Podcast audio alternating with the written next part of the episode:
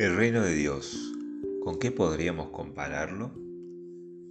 Queridos hermanos en el Señor, Jesús en su pedagogía divina quiere que el mensaje central de su predicación, es decir, la venida del reino de Dios, sea conocido y amado. Empecemos primero por decir qué no es el reino de los cielos o reino de Dios. Es lo mismo decir reino de los cielos que decir reino de Dios. Bueno, Jesús nos aclara que no es un lugar físico. La expresión reino se refiere más bien a una acción, que es la de ejercer la soberanía, el gobierno de Dios. Entonces, reino de Dios se refiere al gobierno de Dios sobre la creación. Y bajo este punto de vista es la providencia de Dios guiando todo a su perfección, a su plenitud.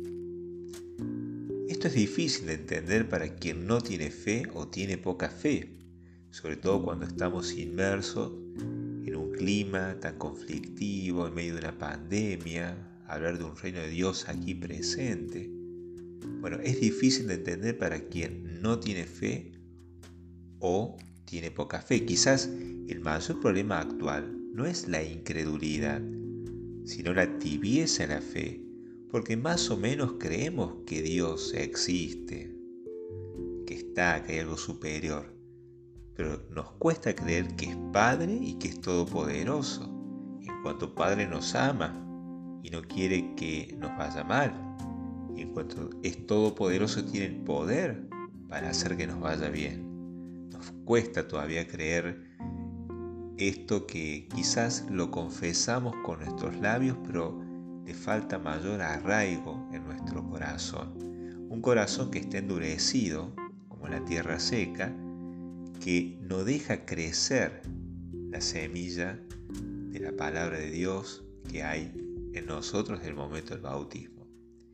En el fondo no confiamos en la providencia de Dios y no dejamos, por no confiar en la providencia de Dios, no dejamos que el Señor nos guíe, no dejamos que ejerza su soberanía en nosotros. Y esto a la larga va quitándonos la esperanza y por lo tanto también la alegría. Entonces el reino de, Dios, el reino de los cielos, también otra expresión, no es un lugar físico, es la soberanía de Dios. Dios está actuando aquí y ahora, llevándolo todo a la perfección. Esa es la primera idea que podríamos dar de, reino de, de Dios, reino de los cielos. Pero también tendríamos que decir que cuando Jesús predicaba el reino de los cielos, decíamos que este era el mensaje central de su predicación, esto no era una noticia más, no era un cuerpo de enseñanzas éticas. Si decimos que el reino de, Dios es la providencia de Dios que lleva toda la perfección, es la acción de Dios redimiendo la creación, ese reino es Jesucristo, el Dios hecho hombre. Y esto produce un antes y un después en la historia. Algo nuevo comienza con Cristo. Y esa renovación no consiste tanto en que nos adhiramos a un cuerpo doctrinal ético, que compartimos como quien comparte una ideología de moda, sino en que nos encontremos con la persona de Cristo. Eso es lo que nos hace cristianos, el encuentro con la persona de Cristo. Y ese encuentro hace tan fértil nuestro corazón que fructifica en buenas obras, recordando las palabras del apóstol San Pablo a los Corintios porque todos debemos comparecer ante el tribunal de Jesucristo para que cada uno reciba de acuerdo con sus buenas obras o malas obras lo que mereció durante su vida mortal. La parábola del grano de mostaza nos señala, por un lado, que la semilla contiene en sí una fuerza tal que hace que crezca por encima del resto de las hortalizas. Por eso el reino de Dios tiene una fuerza tal que se abre paso en la historia del mundo a pesar de la dureza del corazón humano y el Señor nos invita a colaborar en esa edificación como causas segundas. Allí también radica nuestra dignidad.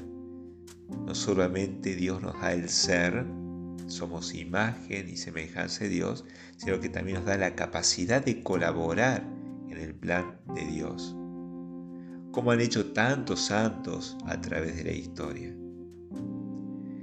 Cuando nosotros colaboramos con el plan de Dios, ayudamos a la edificación de ese reino de Dios que ya está entre nosotros, pero todavía no en toda su plenitud. Esa tensión del ya, pero todavía no, toca toda nuestra realidad. ¿no? Nosotros quisiéramos ser santos. De alguna manera está inscripto en nuestra naturaleza ser santo. Nos duele no serlo como quisiéramos. Debemos entender, debemos tener paciencia. El Señor tiene sus tiempos y poniendo lo mejor de nosotros para vivir esa tensión marcados por la esperanza. Ahí están los límites que tenemos que reconocerlos, presentarlos ante el, Señor, que nos harán crecer en humildad, en fin, es un, un trabajo que vamos haciendo en nuestro propio corazón. Pero hay una tensión, esta tensión propia de nuestra naturaleza, del ya, pero todavía no. Y eso, en esto se inscribe también el reino de Dios, el reino de los cielos. Queridos hermanos, el reino de Dios es la soberanía divina que conduce todo a su plenitud, pero también es el mismo Jesucristo, tanto en su persona, tanto en su presencia física como en su obrar por el Espíritu Santo. Aquí ahora Dios está presente.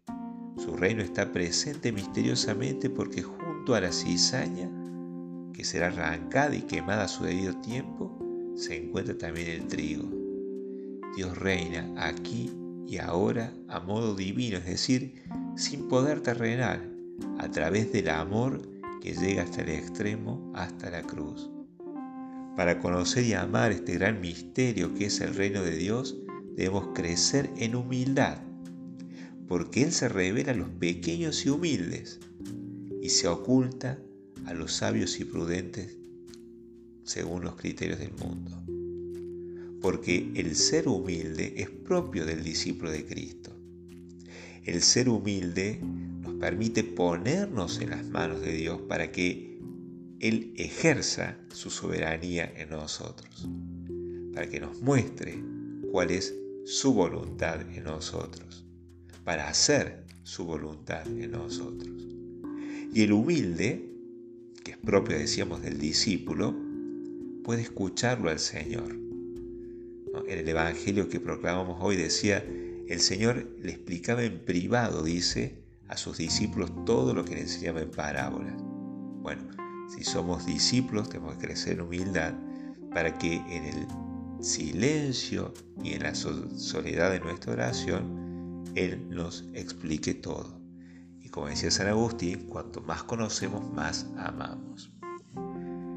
Que el Señor nos conceda la gracia de crecer en humildad para comprender y amar las verdades del Señor y ser nosotros valientes predicadores de la venida del reino de Dios. Que así sea.